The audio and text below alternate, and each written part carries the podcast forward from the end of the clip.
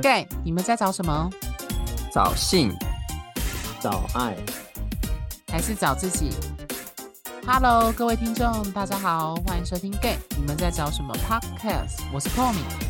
我是奶子，我是 Charles。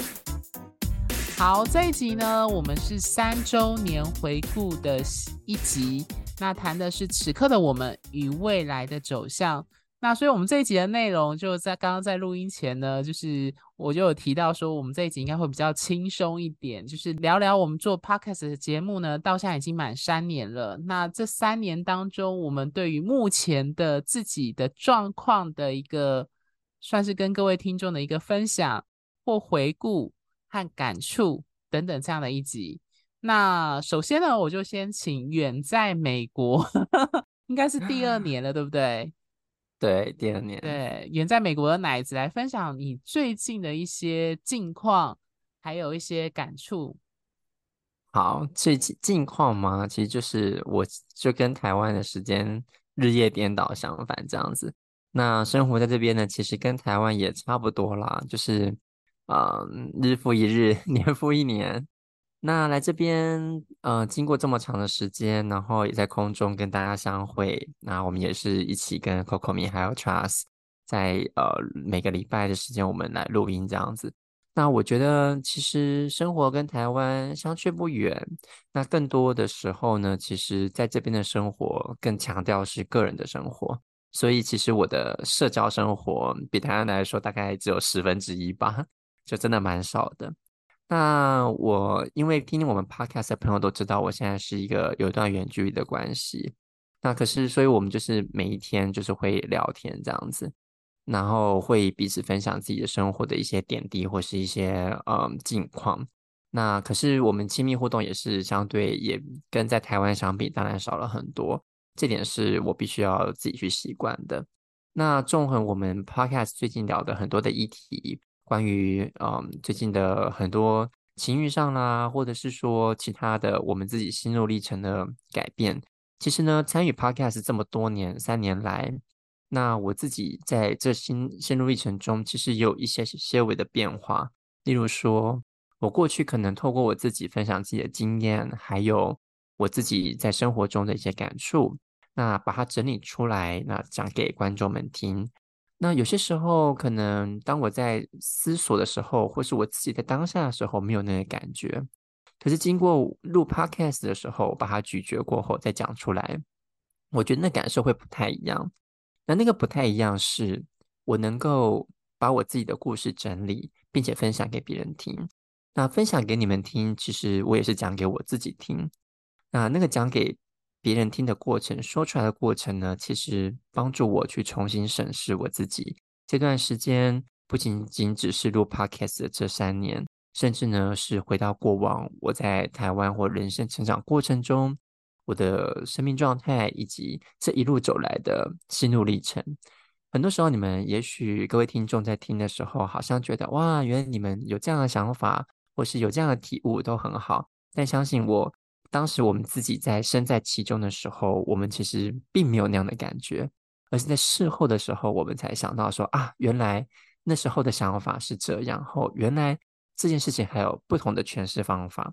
甚至透过呃跟 Coco 米还有 Trust 的讨论中，你可以发现，其实我们三个人的观念跟想法都在不同，都不同，甚至对当时可能经历类似的事情，我们的反应也会不一样。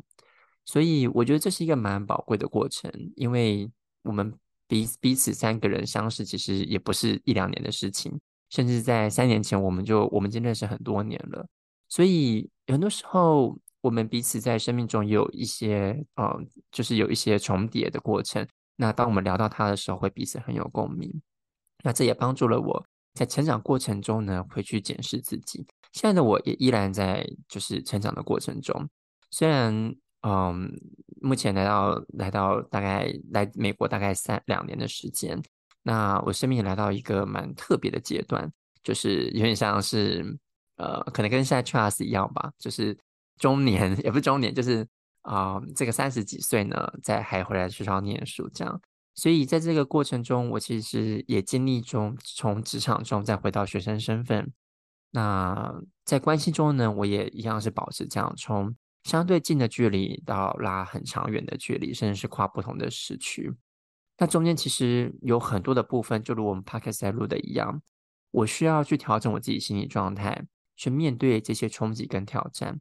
那我其实在这边生活也是有很多很多的不适应，跟刚开始来时候很多不适应，跟很多需要调试的地方，甚至是语言的部分。那还有我如何跟我的关系去达到一个平衡。所以这过程中我非常非常的也是有很多冲突的存在。那每一次录 Podcast，当我自己在分享的时候，其实我也在提醒我现阶段的自己，哦、我应该要可能要怎么做，或是哦，原来我现在也跟观众们处于一个呃，是可以同理观众们的一些听众们的一些一些冲突，或甚至是一些呃痛苦。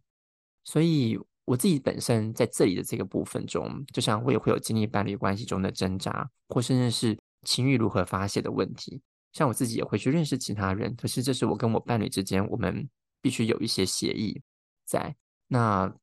更多时候，其实也是因为在美国的生活，其实不不像台湾，以为哦，我们都可以就没事啊，就我大家玩啊，外面玩什么的，其实也是蛮蛮繁忙的。因为我除了学业之外，我还要工作，所以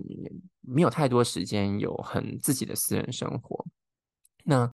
此外呢，我在这边其实也会经历很多，例如说，我跟我的伴侣关系，我们要如何在这么远的距离去建立一个很强烈的连接，这其实也不是我简单一语带过就可以去解说的。我们其实受过每一天的沟通，甚至有时候我也会觉得，因为远距离，而我们没有办法好好的去给彼此很安心。那这个时候，我就要跟他协调，甚至。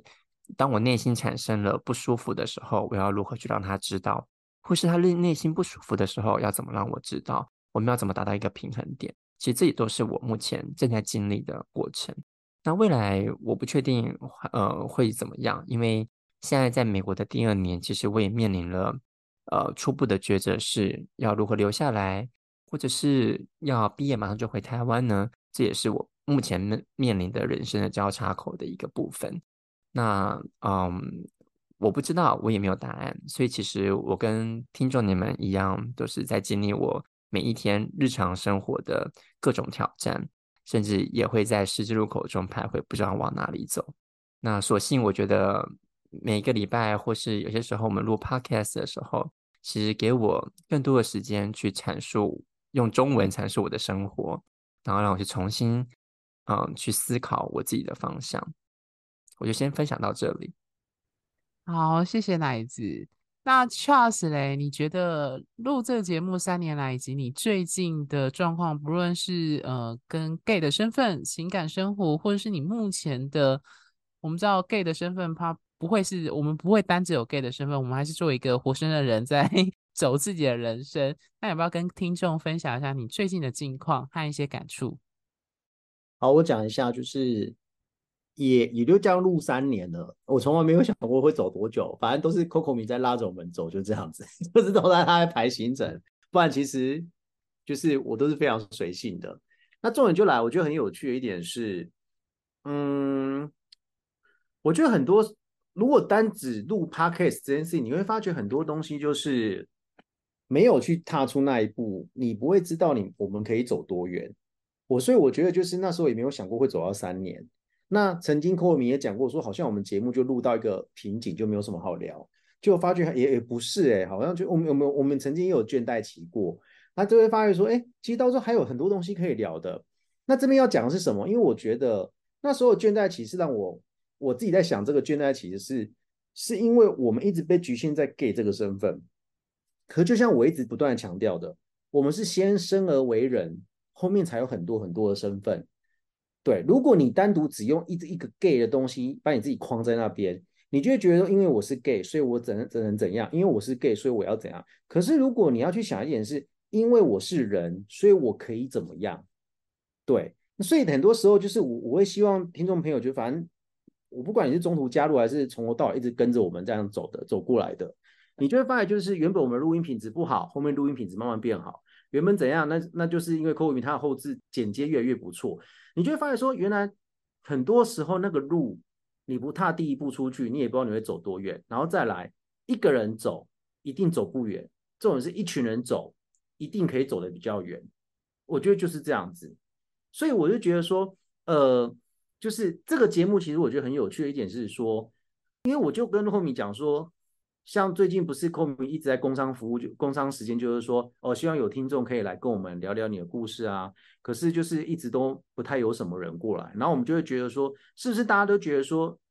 你们的故事没什么，我们这些主持人的故事才有什么？可是我觉得不是那样子的，我觉得很多时候都是，我从来也没有想过我会录这 Podcast 啊，从来没有想过啊，我从来没有想过那时候跟 Komi 这样打电话干交聊天，讲一些。有关情感遇到的东西的时候，竟然就用着用着就会搞出一些名堂出来。我真的坦坦白讲，我真的没有想到。可是我真的必须跟大家讲是，不要认为这可能是一个圈内的魔咒。我一直觉得这是一个圈内非常非常大的框架。不要认为你身材好、脸蛋好才能做一些事情。我觉得没有那种东西。我觉得每个人的故事都是平等的，那个重量都是重量都是一样。为什么？因为那是你走过，不是我们走过。所以我才会一直每次都跟学员讲说。你一定要当一个很特别的人。什么叫很特别的人？不是说你要去高空弹跳，或是你要去像山道猴子这样去跑车，不是跑山，也不是，只是很单纯，就是你要去时时刻刻去回忆你的过往，整理出讲得出来的东西。然后你要跟别人讲，当你在讲述你的故事的时候，你的眼睛是会发光的。虽然当下你可能在走过那一个故事的时候你是痛苦的，但是事后你在你要回过头去统整的时候。其实有时候你会讲出来，会觉得说：“天哪！”就是我竟然现在可以把它讲完了。就像举个例子好了，就像很多人分被分手的当下，人家问你怎么啦，你可能讲没两句你就开始哭了。可是到了分手完一年之后、两年之后，你走出来之后，人家再问你说：“你可以再聊聊那时候的你的状况是什么吗？”你就可以开始去整理去讲，你就会发现说很多东西是漏掉一些细节在里面的。什么意思呢？就是你看过，你有看过《哈利波特》，就会看，就有一个就是那个嘛。邓布利多不是有个有个盆子吗？他会把他的叫厨师盆，他会把他的脑中思绪抽出来，然后他为了找到能够打败伏地魔的方式，他就把他厨师那些抽出来那些思绪全部变成一个罐子，一个罐子在那边。他就跟哈利波特讲说：“我每天不断的一直重复去看我那些当时的思绪，我就生怕有一些我没有注意到的小细节，那个就是 key 一个钥匙的存在。我希望大家是说，不是我们比较伟大，我觉得是你们要开始去。”整理自己的故事，过往的故事。那这个整理方式，你单一开始单靠一个人是没有办法的。你这就像我讲，一群人走才会走得比较远，一群人聊天才会聊得比较久。所以就是你必须找一个人，找两个人，先开始慢慢聊，去开始跟他袒露你的心事。我觉得就是这样子，就是不要我真的这样讲，因为之前因为我我也有玩交友软体嘛，那我就发觉交友软体很有趣，是我发觉我遇到状况了。很多跟我不太熟的人，他竟然会跟我掏心掏肺讲他的事情，但是我就会反问他说：“你你没有朋友听这些东西吗？”我我会先问他说：“你有没有朋友？”他会说有。可是问题是，我说那为什么你不跟你这些朋友讲这些掏心掏肺的事？他就会跟我讲说：“因为那些朋友太忙了，或是他可能有没有讲出真正的事实是什么？我不知道。”可是你就会发现，重点就是这些掏心掏肺的事。不是应该要去跟那些你们共患难过，你称为他是你好朋友人聊吗？我觉得这样才可以加深你们革命情感吧？怎么会是跟我这个我不是那么了解你，我只透过你的交友软体上的内容去略懂略懂你这个人状况，你跟我讲你这个东西，其实我我都不知道我该怎么办才好，我只能不断的去同意你的情绪，就这样子，因为我不太了解你在干嘛。说到这边，我觉得就是不要太小看自己的故事。每个人的故事都有应该要走的东西，应该要留下来的一些东西。就像举刚才讲到那个三道的猴子好了，就是最近很红这件事情，我没有看，我大概看前面我就把它关掉了。那我的智商是朋友也是看完之后，他看一半也是关掉。那这个影片是我的智商是跟我聊这件事情，他就说你最近有看这，我说没有，他说你去看。我说到底在讲什么？他就说很简单，你看完之后就知道现在的年轻人或是比较年轻一辈，他们到底在想什么。讲白一点好了，不要讲年轻好了。今天我刚刚跟我朋友看了十分钟，我就大概知道他在干嘛。他其实讲的就是说，我们虽然活在台湾同一个岛上面，可是你会发觉，竟然有人的生活是我们完全都未知的。你会用你的逻辑思考，你会觉得说，为什么他会这样做？可是就真的是有一群人是这样在做事情的。所以很多时候，三道猴猴子这这部上下集的这个 U YouTube 就是这个影片里面，很多人会说，是不是看完之后会得到什么启发？我说不会。看完之后只会让我们知道说，原来还有这些人的存在，我觉得这样就够了。所以意义就是说，我觉得每个人的故事其实是可以去引发每个人就去省思，就这样子。那聊聊我最近的状况，就是反正我硕士已经拿到学位了，反正就是靠着这个粉砖，然后就拿到我一个硕士文凭，我这也是非常感谢。然后现在就变一个状况，就是说，哎，我忽然一个人生最重要的目标消失了，那我就会想要再开始去找寻，还有什么东西是需要再设定一个目标。可是，在找寻的过程当中，我就开始有点慌乱，因为好像就没有一个真正目标可以让我再迈进了。像比如说，我可能不会结婚，或是我现在又单身，那可能对我还是会想要找伴侣，可是我就不会再像以前，就是把找伴侣当成是一个。一定要现在一定要达成的目标，因为大各位知道，只要是对于人的事情，不是只有你单方面觉得你要怎样做就怎样做，所以就变成是你现在，我现在急于寻找，就是说，哦，硕士读完了，那我现在要干嘛干嘛呢？可是我发觉，其实我觉得有点慌乱，是我好像都找不到那一个可以在施力、可以在专注目标的点在那边了。所以那时候我去跟我智商师聊聊这件事情的时候，他又说，这好像类似就所谓的中年危机了。你看，像乃子，他现在因为他有一个很专注目标在那边，就是去美国拿到那个学位或者学分学成之类的。但是我变就是我拿到，我先拿到了，可是问题是我现在就不知道干嘛，因为这个这个年纪，我们就是工作好像也就稳稳的，然后就是呃也活出自己的样子了，然后即使单身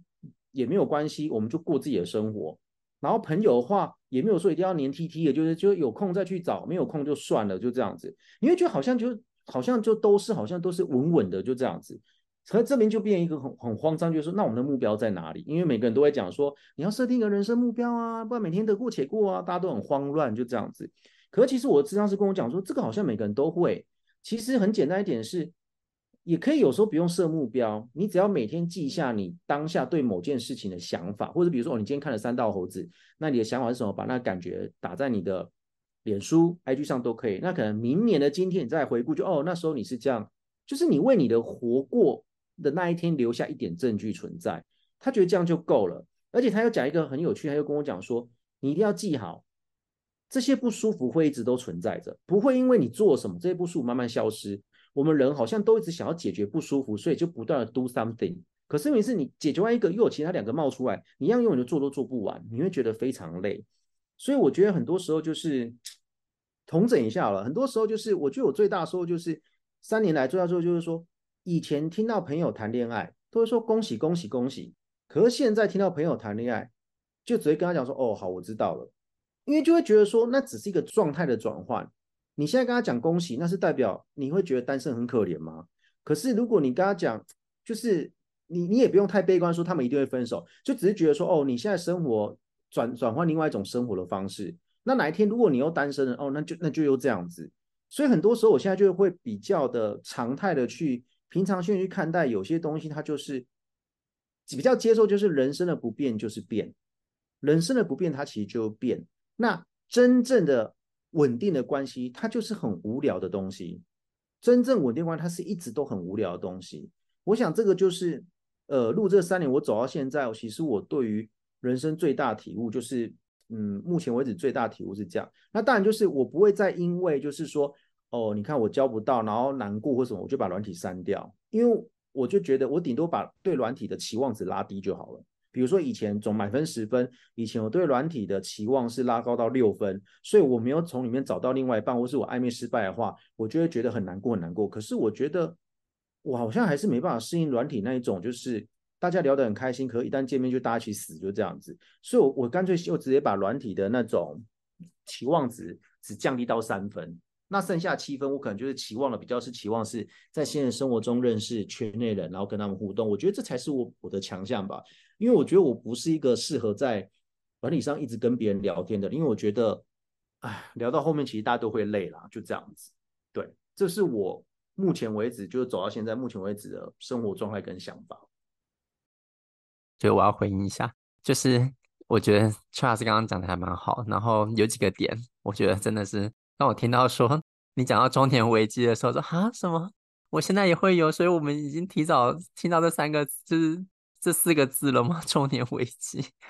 就觉得哦，天哪，真的是时光真的太可怕了。然后还有嗯，就是你刚刚提到说的那一个不舒服感，一直都不会，一定都不会消失，就会一直跟着你。我觉得是的，就是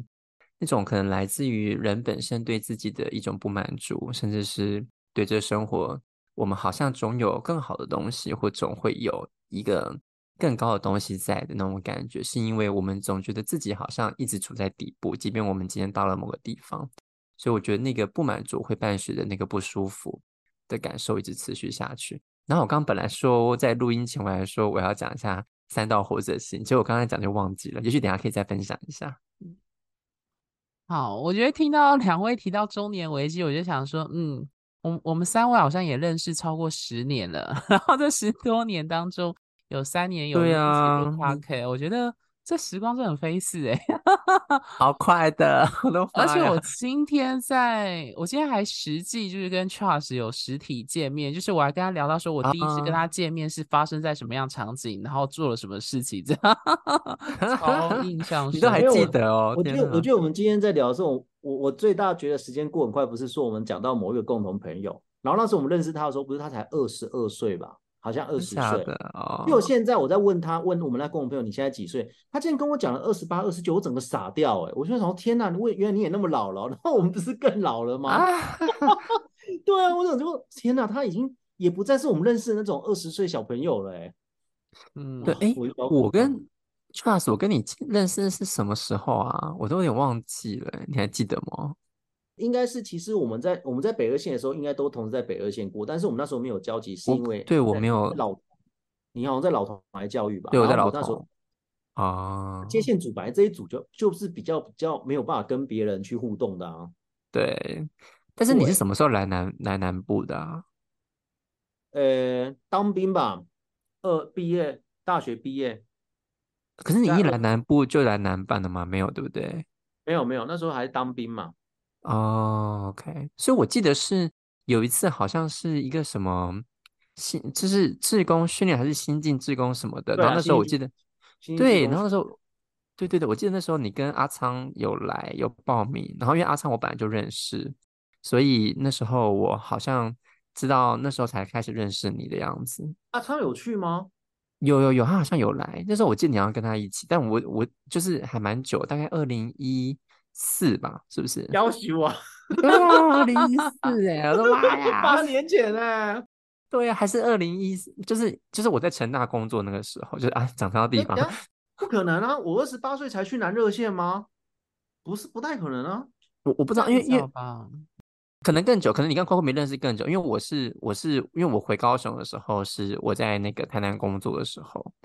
这样就是应该说，我在台南工作的时间，对在热线的参与度是比较高的，所以我那时候大概是我嗯一我一三年研究所毕业嘛，所以我一三年年呃年末就是下半年就回高雄了这样子，然后二零一四才去台南工作，所以我那时候就已经去热线了。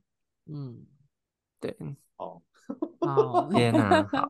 总而言之，就是将近十年或超过十年的状态，这样子。对对，OK，好。不够明呢？换我这边的分享，嗯，我这边的分享，我先从我自己的状况，然后去回顾做这个 Podcast 的初衷，这样好了。呃，就像之前 Podcast 的提到，我一直觉得人是自我中心的，所以其实我做这个 Podcast 或是去讲述这些东西，其实我觉得他最终还是为了我自己。那那个为了我自己，是因为我想要去回答一个问题，就是，呃，男同志身份之于我自己，它的意义是什么？或之于我的人生，它的意义是什么？那所以这个动机跟你可以说求知欲，促成了这个 podcast 的一个产生，这样子。那我最近的近况的一个改变，当然就是，呃，我前阵子大概四五个月前交往了，这样子。那我觉得每一段关系都会让你自身看到一些差异，及就像 Charles 跟奶吉说的，伴随而来的改变，也就是说有一些成长的可能性。那其中有一部分就是我以前，我们知道吗？我们对于关系有一个筛网的想法。那这个筛网，我从来都没有把宗教或饮食纳入到我对于伴侣的一个影响的一个关系的状态。那因为交了这一任，所以他开始出现跟浮现。那这个是我以前没有遇到跟想象到的。那之后可能会在就是关于宗教跟伴侣关系的那个部分会再提到。那我觉得最大最大的改变是性，就是我们做这个 podcast 提到，就什么找性、找爱、性欲这个部分。我必须老实说，就是有时候你会感叹年轻时的自己跟现在自己的差异，对于 gay 这个身份，以及对于性欲跟爱欲的理解和变化。那现在回想起来，会觉得有点汗颜。那个汗颜是因为。老实说，我年轻时候大概二十四、二十五、二十六岁，那时候觉得性非常的重要，非性不可。就是你会觉得在伴侣关系中一定要占六十趴，也就是说性不合基本上就不及格。那我经过这一任交往后，我才发现一个心境的一个改变，就是性好像不再对我来说的伴侣关系上那么重要。可能从三十岁那时候已经从六十趴调到可能四十趴。那到交往的这一任，实际在跟他在关系中走的时候，你就发现已经降到十趴，就是甚至就是我有跟 Charles 提，就是我们只有刚开始暧昧，可能还有性，可是现在几乎就是只有搂抱跟接吻，但是没有任何的性行为。所以我觉得这件事情很有趣，它带给我一个蛮大的一个思考的一件事情，就是关于性欲这件事情，就是。呃，我现在越来越能够意识到一件事情，就是以男同志的身份来说啦，就是此时此刻我的行动和动机，就是我面对这个其他的男同志，或者是我在日常生活遇到帅哥这件事情，好了，你到底是被性欲还是被爱欲给影响？就是你会比较不会像年轻或以前的时候，会把这两者混淆在一起。那所以，因为这样子的感受，所以我从我自己的生命经验，还有软体和软体上的，比如说约炮啊，或以前的一些认识的人的一些经过，以及周遭的男同志朋友身上体悟到一件事啦。有一句话叫做，就是呃，相爱容易相处难嘛。对，那我觉得男同志应该加一句话，叫做做爱容易相爱难。那相爱容易。相处又难，所以我觉得这件改变对于性欲的一个，你可以说看法跟角度的改变，它让我意识到一件事情：原来我以前那么积极主动的，讲直白一点，就是不管是在软体或者是在哪一些场合，你对某一些人的很主动性的认识，并不是。呃，我觉得爱欲的那个浮现通常都不是重点，至少在一开始，几乎清一色都是性驱力在驱动你去认识这个人，或者是你一开始看到这个人的动机这样子，对，那个比例是蛮高的。所以我觉得这个感觉它让我重新去思考，就是对于我跟欲望的关系。对，那我觉得。我有跟 Charles 提到说，就是对于欲望的那个体会，你会发现，当你越来越了解自己的欲望，特别是男同志身份最核心的这两个欲望之后，呃，你越亲近他，越看见他在你身上的影响，你就比较不会像年轻的时候会盲目的被欲望给牵着鼻子走。那那个盲目的被欲望牵着鼻子走，是你没有意识到你自己。就是被这个欲望所勾着，就是你自己没有自觉跟觉察，对，包含在找伴侣或是找关系的过程中，那甚至很多时候，呃，我们没有意识到说，我们自己认为的理所当然的欲望呢，它其实跟我们的外在环境或他人的一些想法。或者是一些标准，就像三道猴子 里面讲的，为什么他一定要借由某一些方式去博取别人的认可，或某一些团体的认可，这样子的方式，如果我们没有意识到自己被这个欲望所勾住的话，那我们就会等于是一个盲目的状态下去走某一些好像别人也在走的路，可是我们自己没有觉得意识到我们自己跟着这样走，对，所以。我觉得这个对于性欲，特别是欲望这件事情的一个重新的再思考自己在伴侣关系中的一个影响，我觉得是一个我最近最大的一个感受。那我后来会觉得啦，就是加上前阵子 Me Too 浪潮事件过后啊，那那一集其实我有提到，就是君子爱财，取之有道嘛。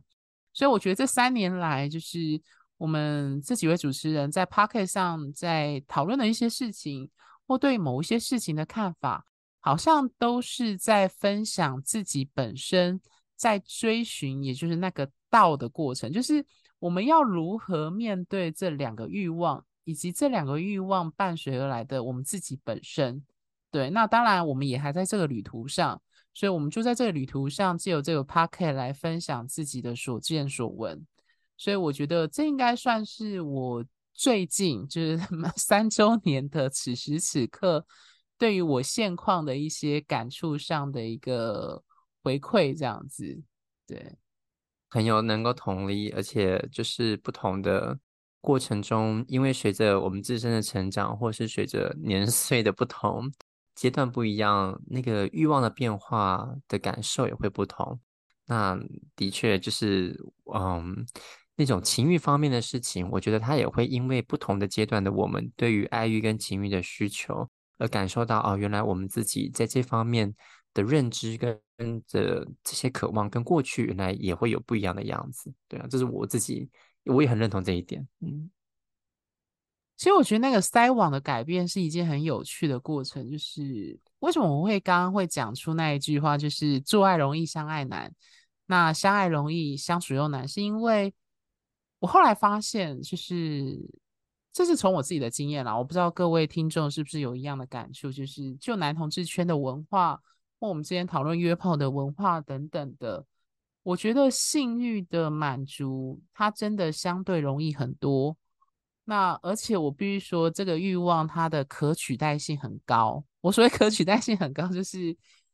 如果你不是太挑的话，就是一般来说啦，就是应该很多男生或者是都可以成为你有性欲或发生性行为的对象。我们先不要论什么做人处事啊，或什么一些人际互动等等，就单纯他可不可以勾起你性欲这件事情，我相信很多。可是我后来发现一件事，就是对，就是那个性的启动非常非常的快速，而且强烈，非常的激情，而且它带来的愉悦感跟刺激感也很强。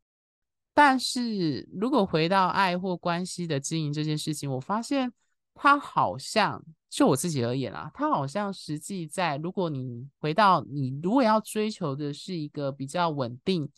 或长久的关系的话，一般人交往应该是希望是长久啦，一般状况下啦，那好像性在对我来说，就后来发现它好像的影响力并没有像我以前年轻时觉得有那么重要。反而日常生活的相处，那个才会是造成关系品质的一个蛮重要的关键。对，那这应该算是我近期这一方面的比较大的一个转换，这样子。对，好，那我不知道 Charles 或奶子有没有对于就是呃，我们其实原本在录这集有提到说，就是想要针对最近的呃，我们的除了我们自己的状况。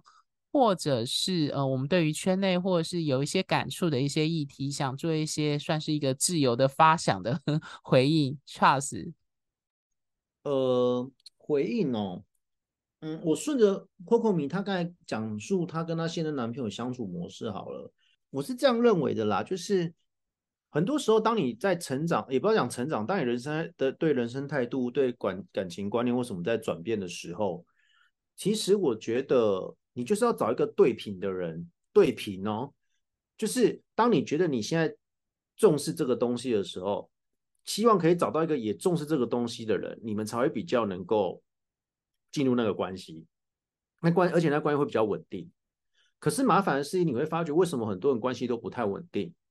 或是你们你可以去想一下，你们当初为什么会分手原因，都是你觉得重要，他觉得不重要；他觉得重要，你觉得不重要。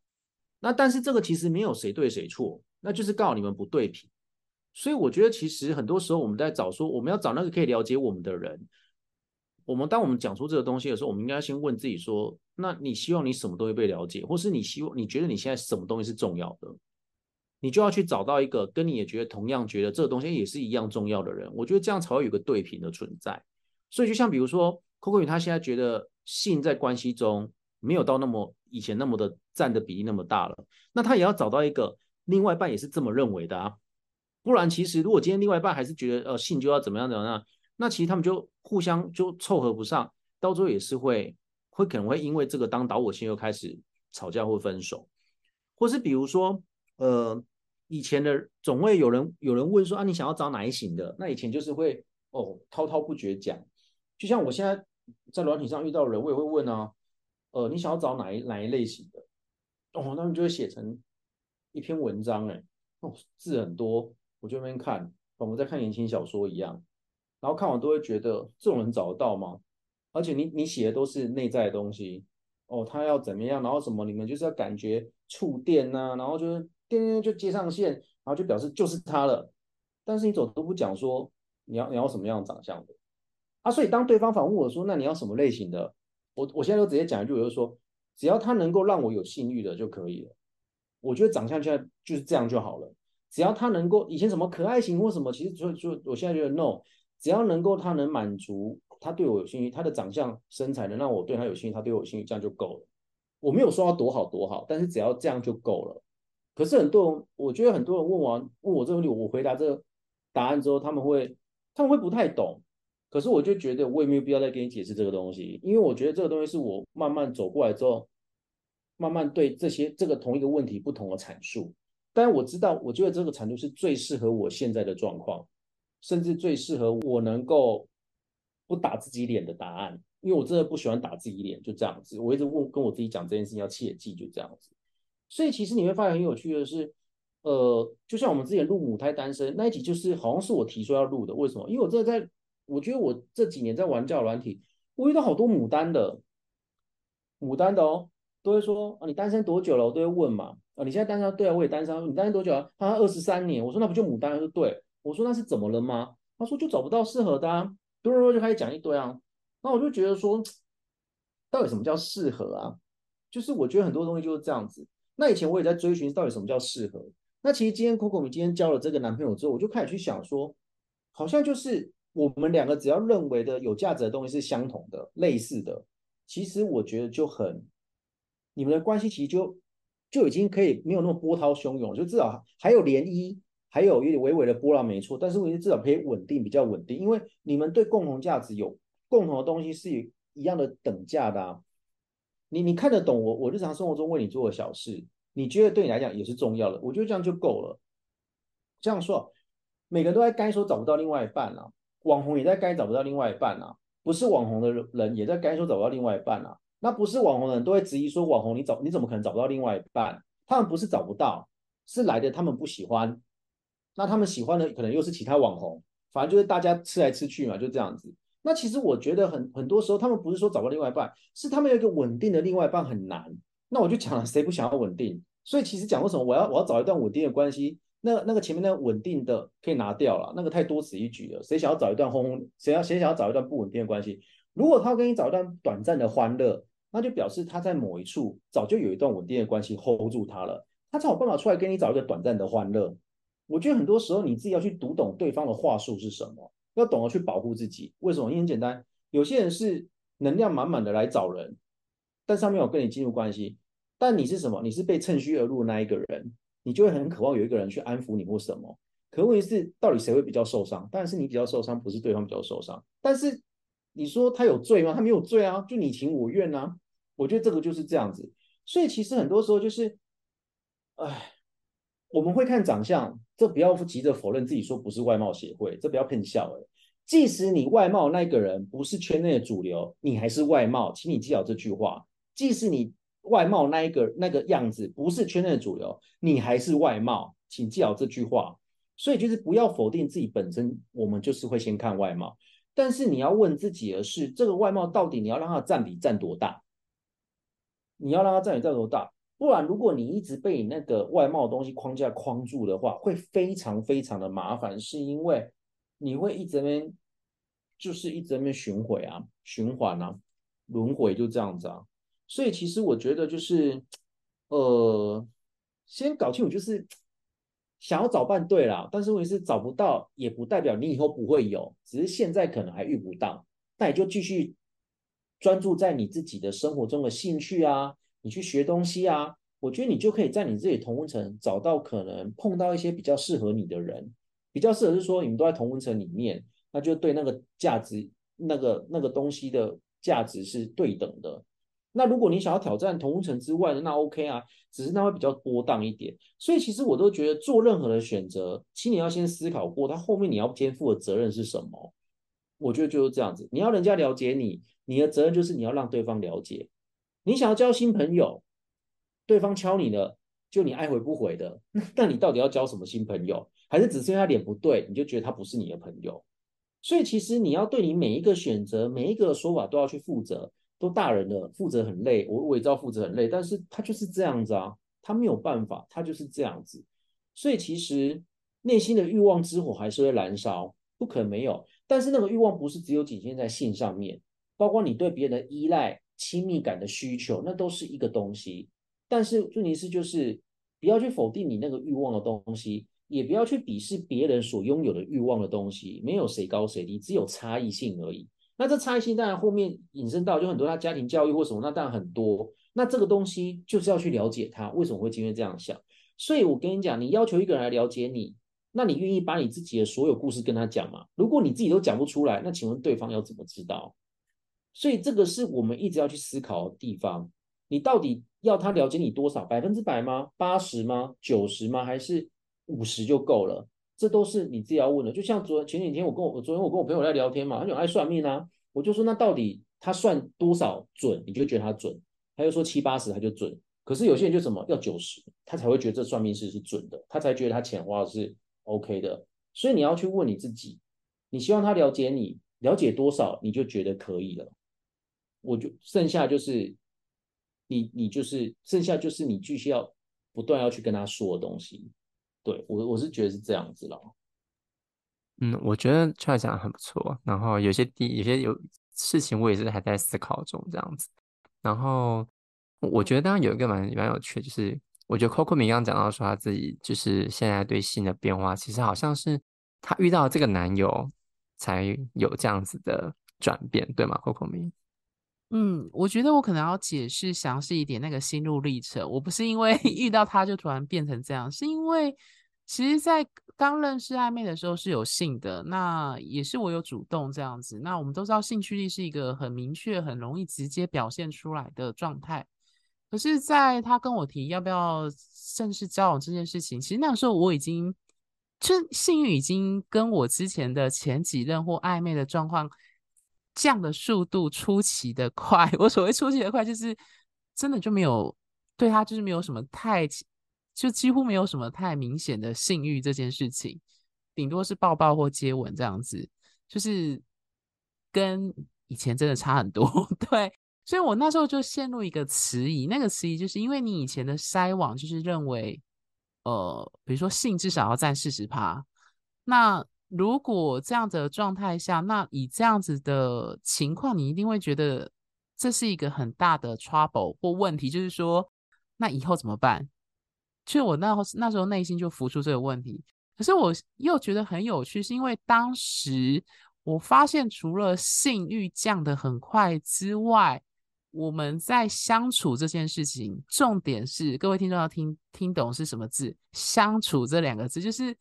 呃，因为他会来我每每一周会来我，就是那段时间每周都会来我这里住三天，或我去那边住个两天三天这样子，就是相处上几乎没有任何的太大的问题，或者是就是套句一般人就讲的最 直白，就是相处起来很舒服这件事情，就是除了性之外，其他相处起来都很蛮舒服的这样子。然后其实最重要的是，从跟他的相处当中，我看到。我以前年轻的时候不会觉得有价值的东西，就是他为关系付出的一些努力，或者是一些呃，我有点难以形容，就是他的关怀，或者是你说在情感上的经营这件事情，你看得出他的付出这件事情。年轻的时候不可能是不会意识，或者是你会觉得理所当然。那所以那个付出让我发现。好像这个才是相处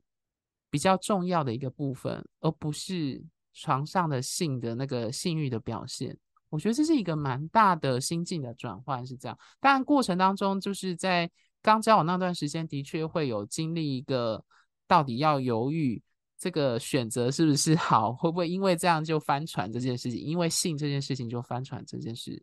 对，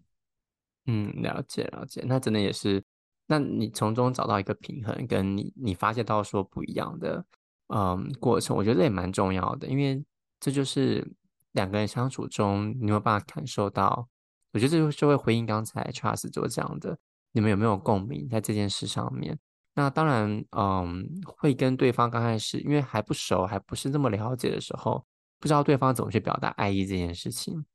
或是不知道怎么去传达爱这件事，所以可能我觉得在男同志本身中，包含我自己也是，在过往的经验中，我们好像觉得，好像在感受到爱的时候的方式，因为是亲密，所以。我们很容易把卸下所有的衣服，卸下所有的外呃外衣，然后展露脆弱的部分，去感受到那种爱意。而这个最快的捷径方式，很多时候是由性得来的，因为性本身这个动作就是，你想我们需要脱衣服，你想我们需要解开所有的矜持跟所有的那种想象，然后进入到这样子的一个交合中。所以，其实把性跟爱欲做结合的时候，是很容易。在一开始觉得哦，这就会通往被爱或是爱人的过程。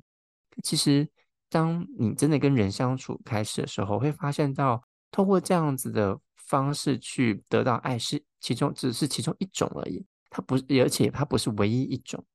可能有很多种方法是可以去去感受到爱意本身。所以，我觉得这空服这个经验，其实也回应我自己之前在我交往的过程中的经验，也是一样。像我跟我前一任也是，刚开始我们其实有性，可是其实我们性频率并没有很高。那讲坦白说，我们我跟我前任其实是我们嗯一零的次数，就是六年下来真的是一只手可能可以数得出来这样。但是我的确没有在跟对方中在性的过程中有很多的呃这种探索，可其实我可以还是可以感受到他对我慢慢的喜欢跟情爱在交往的过程中，嗯。感谢奶子分享前任的对照 对，刚好跟现任不太一样，表达爱的方式不太一样，我们完全不一样。对，是对啊，前任是会那种写情书，然后那种交换日记的，这个完全不会。这个比较好像是用肉体来表现。哎，可是我们隔这么远，也是也是也是很辛苦。对，这是不同的故事。对，真的是不同的比较，这样。对呀，哎。啊、呃，我来谈谈，就是我们未来 podcast 的走向哦。就是可能有一些长期收听的听众会关注到或注意到，我们节目在最近这几集开始有一些些变化。那个变化就是有越来越多的集数跟系列，可能是邀请来宾来演讲啊，呃，讲错，邀请来宾来分享这样子。呃，会这样做，这样邀请，是因为。呃，毕竟我们主持人的生命经验跟面向是有限的，即使我们都是男同志，也在这个圈子打滚了一段时间了，但是我们能够分享的故事还是仅止于我们走过的路。那就像刚刚 Charles 讲的，其实很多人的故事是很不一样，不是只有我们三个人的故事很特别。对，所以有一些议题会有一些面向的主题，比如说用药文化。比如说，就是男同志圈的按摩文化，那这个都不是我们三位主持人曾经经历过的。那在这一些的系列，当然就是我们必须要邀请有实际的经验的或专业者人来做一个这样的分享。那我相信这样的集数或这样的主题，在未来也是会有，而且也会越来越多这样子。那伴随我们的听众，就是陪我们继续走的这一段路程当中，虽然就是我们也不知道未来这个节目会走到哪里，或者是走多远这样子，但是我相信同志这个身份一定会跟着我们三位，以及就是我们 Podcast 应该大部分不少，应该有八十趴以上是男同志的人一起这样子走下去，所以。在录制这这一集之前，我其实就会在想啦，就是就像我现在的我，去回想以前二十四、二十五、二十六岁时候的我这样的状况，那我有时候会想说，等到我五十岁或六十岁的时候，再回头看现在大概就是三十多岁啊，在几年就四十岁的时候的自己的一些观点和想法，会不会又有什么样的一些新的感触？我其实对这方面很好奇，但。没有时光机，所以我们就只能等到二三十年之后再来想想看自己这时候的一些对于呃男同事的身份或这两个欲望的一些理解上的一些不同。我觉得我们那时候，如果那时候我们 podcast 还在的话，我们回去听我们自己所讲的话，应该觉得说，哼，笑死，他好像在干嘛？哎，我觉得有可能。对啊，就像我现在。就像我现在回头去看我二十四、二十五岁、六岁，就我刚刚说的嘛，我觉得性很重要，性至少占六七十趴。我现在都觉得，为什么我年轻的时候会这样想？对啊，就会有觉得啊，这真好笑，那到底在干嘛？觉得觉得好，那羞耻。对，但这样也可以讲出来。不过我觉得这就是一个必经的过程，就是是呃，我现在好像在哪一部书和还是哪一部作品看到，不过这句。跟这句话很类似的话，我觉得各位听众可能都听过，就是他是这样说啦，就是那些无头苍蝇般乱撞的一个冲撞的过程，或者是觉得呃不断受到挫折的过程，我那些都并并非就是呃没有意义或没有效的，因为这些挫折就是成就了你现在的自己。如果没有走过那些挫折，你其实不会体悟到现在的状况。所以我在 想。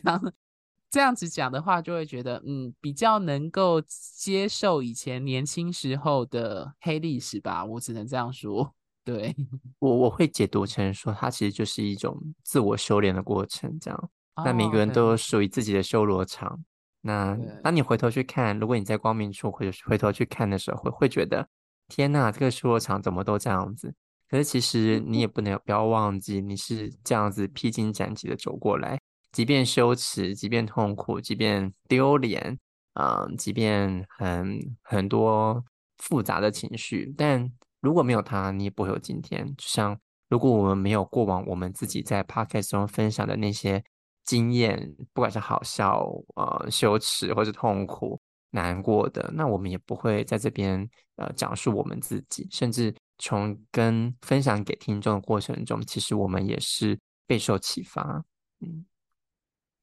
好，那这一集到最后，三位主持人还有什么对未来自己的期许，或对听众想说的话吗？Charles，嗯，好像就没有了吧。就是人生嘛，且走且看啊。然后就是现在做的，不代表没有看到结果，就是不代表它没用。因为可能在未来两三年，它就会跑出来。那你那时候就会觉得说，哦，原来反正老天爷一切都安排好了，就这样子。所以我觉得，如果有一个机会在，你就是去好好学，或者好好的去面对它，我觉得那都是你未来考不好会想到的东西，就这样子。好，奶子嘞，我来简单讲一下我刚才本来要讲但没有讲的，就是嗯，最近我也看了我们台湾有一个很火红的三道猴子的一生，哎，是吗？就是这个，然后它分成上下两集这样。那刚刚 Charles 跟 Coco 都有提到一点，那我自己这部分是。那时候我刚去看的时候，因为也是我也是社交媒体或是很多人的分享，他想说，哎，这是一个什么样的特殊的东西？为什么大家都在讲它？那我也来看看好了。其实我那时候刚刚点开看上集的时候，我其实也是看了十分钟就很想把它关掉，但后来觉得说，嗯，我还是要了解一下现在时下年轻人，哦，不是十三年前的，现在的人 到底就是大家在火红什么？那我看完了他的。上下两集这样，如果有兴趣的听众朋友，可以上去 YouTube 去搜寻，那你应该都会找到，因为他们都是免费的。那我觉得，简单来说，我觉得就是我自己本身，其实在生命中某个阶段，我也许也可能会像他一样，就是嗯，去被外在的价值观去勒索，或者是去捆绑住自己，因为我们总认为这样子的。呃，东西其实是才是被别人认为有价值的。我觉得就像我们同志身份一样，在我走过来的过程中，我以前也会觉得，哎，是不是要身材好？是不是要长得怎么样？是不是要呃够主流才会被别人所爱、所喜欢？那是不是要得到这些人的认可，或不管是亲疏远近，呃，网络世界得到所有人的认可，例如说很多的赞数，或者很多的。很多别人的认可，那么我们才是一个值得的人，或甚至是才是一个有价值的人。我觉得这多或多或少也是在我们的同志身份中的每一个人的人生过程中，应该会有遇到类似的情况。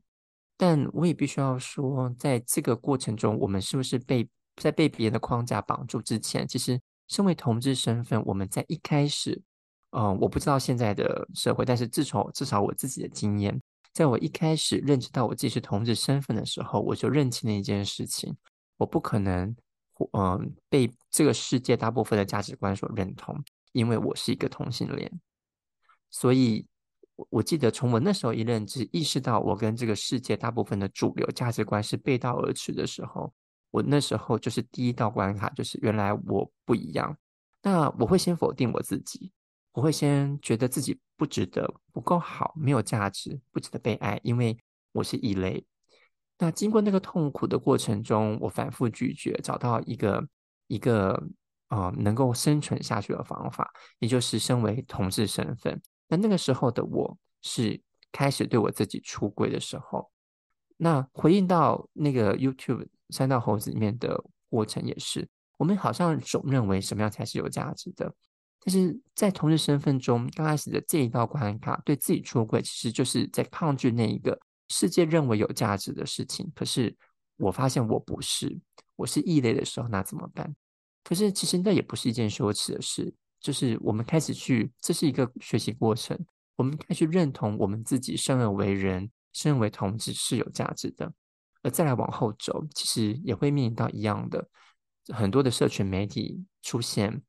千禧年的到来，啊、嗯，社交媒体、网络，甚至到手机资讯的革命，我们开始被这个所有资讯所绑架。同志身份不再是在大部分的国家，不再是一个嗯一个隐晦的词，或是不再是一个一个非主流的时候，那我们又如何在这个哦，原来我们已经深陷主，我们已经在主流的世界里。而又继续生存下去，即便不是异类，大部分国家归为诶也是合理的身份的时候，其实我们也还是会有所谓的主流与非主流，因为人总是这样子，在我们的认知世界中，嗯，去做区分法是最快能够去理解复杂事物的过程。我们也是一样，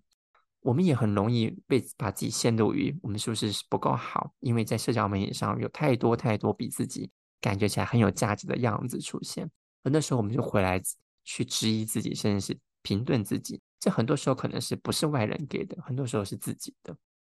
所以，嗯，我看完那两部上下集的时候，我其实坦白说，我感受并没有很强烈，但是我也意识到说，哦，原来这个是现今资讯媒体发达时代说我们会面临到的问题的状态。不仅仅只是个人，也是可能是整个集体，所以它才会产生这么大的共鸣。那这过程中，我们很可能都要去好好的问问自己，在这个资讯时代很容易模糊焦点的时光里面，甚至是很多时候，你可能认为很有价值的事情，在别人看来好像不屑一顾；但是你可能认为不是很有价值的事，别人可能吹捧之极。例如，我不不是一个很爱健身的人，可是，在我们同志圈里面的主流，谁不是告诉你，主流就是健身文化很兴盛的样子？所以，嗯，我们如何在这样子的充斥着好像什么样做才是好，或者资讯爆炸时代里面呢，安身立命以及生存下来，以自己的样子为骄傲生存下来，这一直都是过去同志族群中去捍卫的权利，就是以你生来而骄傲。的的样子，但是当然我们很难去抵挡这个主流媒体以及这整个主流世界的浪潮，所以，嗯，我们每个人都是一样，在这样子的情况下都没有幸免于难。那如何去活出自己？如何去看见自己的样子？当然，看见自己样子不代表就是忽视所有的一切。就像在影片中的男主角，他后来其实，嗯，经过第一次那个女生的受伤之后。他开始对第二个女生开始去质疑，然后因为他受伤过后，用过那个受伤的部分当做利刃来质疑对方。那我们也是会遇到一样的问题，我们如何在这样子的过程中忠于自己、了解自己、做自己之外，我们也去接纳别人对我们的声音，然后一起去来反思我们的过程，一步一步的，就像我们刚才彼此三位所分享的，我们也在成长过程中，我们如何透过一步一步的说出自己。呃，回看自己，透过别人的提醒，透过别的样子，嗯，别人在分享过程中的一些对答，或是我们在录 Podcast 的过程中，或者是听众给我们的一些回馈，我们也来回来看看自己，诶，这样子是吗？或是嗯，这样子的过程中，我是不是这样的方式是如何去检视自己的？而我检视自己的过程中，有没有其他的角度可以来看这样的事情？我觉得这是我看完《三道猴子》之后的一些想法。那当然，其实这也是我自己整理之后的有一一些感想。那，我刚我在这之前录音之前，我还跟 Coco 米就是说，我说我看完之后虽然有些想法，但其实没有很强烈。那这个更强烈的。没有很强烈的感受，但另外一方面呢，更强烈的感受 是一种担忧，就是啊，这个这个世代好像很多他得到很多人的共鸣，但我好像没有，我是不是跟这个年轻世代已经开始脱节了，要迈入刚 Charles 所讲的中年危机？我也在反省这件事情。好，这就是我最近，然后加上这个呃额外的分享，这样。好，我这边想要接着刚刚奶子讲的，就是呃，也是我们 podcast 的 slogan，就是找性找爱，最后是找自己这件事情。那我自己觉得这个顺序它其实是有意义的，就是呃，我相信有不少听众一开始的确是因为性而开始这段名为男同志的一个自我的探索的一个旅程。那在追寻性性欲的满足、性驱力、渴望帅哥 等等这样子。我们最终在追寻这两两个欲望的旅途上，那我一直觉得啦，就是最终就是我们的选择和决定会成为我们是长成什么样的一个人，那它就是一个非常重要的一个指标。所以我觉得那个找自己以及跟这两个欲望和平共处的一个这样的过程，找寻和平共处的过过程，大概就是呃。我们做这个 podcast 的一个初衷，以及对应我们在走，就是名为男同志这个身份的一个人生的一个道路上的一个具体的一个样貌，这个样子。对，那最后就期许各位听众能够继续就是陪伴我们吗？或者是对一起实践，对实践，如果各位听众对是男同志，就是一起成长这样子去找。最后，你想要成为什么样的一个自己？怎么样的一个男同志？这样子，嗯，对，不管男同志、女同志啊，异性恋也可以啦。对，情欲不分性别嘛，是不是？是有一些核心的法则，应该是共通的，应该跟性倾向是没有关系。对对。然后我我也多说一句，就是要感谢听众，就是陪我们走到这里。就如果没有你们这样子陪着我们，那我们其实也是，不管你们每点一次，就算你们没有听完，其实我们也知道说，哦，有人在听。然后有人在听，我们就觉得啊，我们原来我们说话有，就是也值得被大家听进去嘛，像这样讲吗？嗯，OK，不会啊，就是实际上后台上看到收听人数是持续上涨的，这样子算是 报告业绩这样子吗？对对对对，感谢大家，感谢大家，这样。OK，好，那我们这一集就到这边，我们就下集见喽，拜拜，下集见喽，拜拜，拜拜拜。